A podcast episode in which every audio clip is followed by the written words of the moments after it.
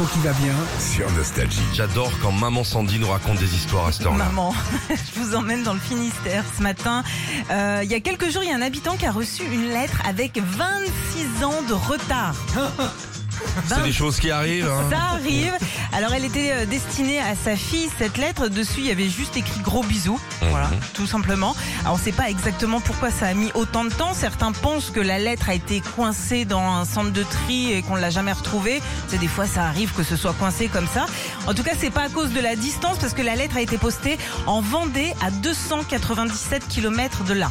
Ah oui, on me fait de l'emmener en mobilette. quoi. Ah, clairement, parce qu'en plus j'ai fait un petit calcul rapide. Ça fait rapide, ça fait 29 mètres par jour. Ah, Je peux pas non plus, voilà. dis donc. hein.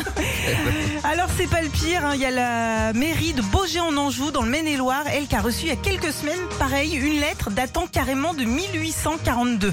Moi, ça me fascine en fait. Elle était où cette lettre Eh Les ben, euh, on sait pas, on sait pas, on sait juste qu'en fait elle venait d'un petit village à 300 km, donc non plus c'est c'est pas très très loin. 180 ans après, donc le maire va répondre à cette Ah, lettre. c'est marrant. Parce qu'en plus, ils ont retrouvé les descendants.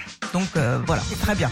Et puis à Fribourg en Allemagne, là c'est carrément l'inverse. C'est les habitants de la ville qui vont écrire une lettre, mais qu'on pourra ouvrir seulement que dans 100 ans. Et dedans, bah, ils peuvent, peuvent écrire ce qu'ils veulent. Ils peuvent mettre leur métier, une petite anecdote, un souvenir euh, sur, euh, sur la ville.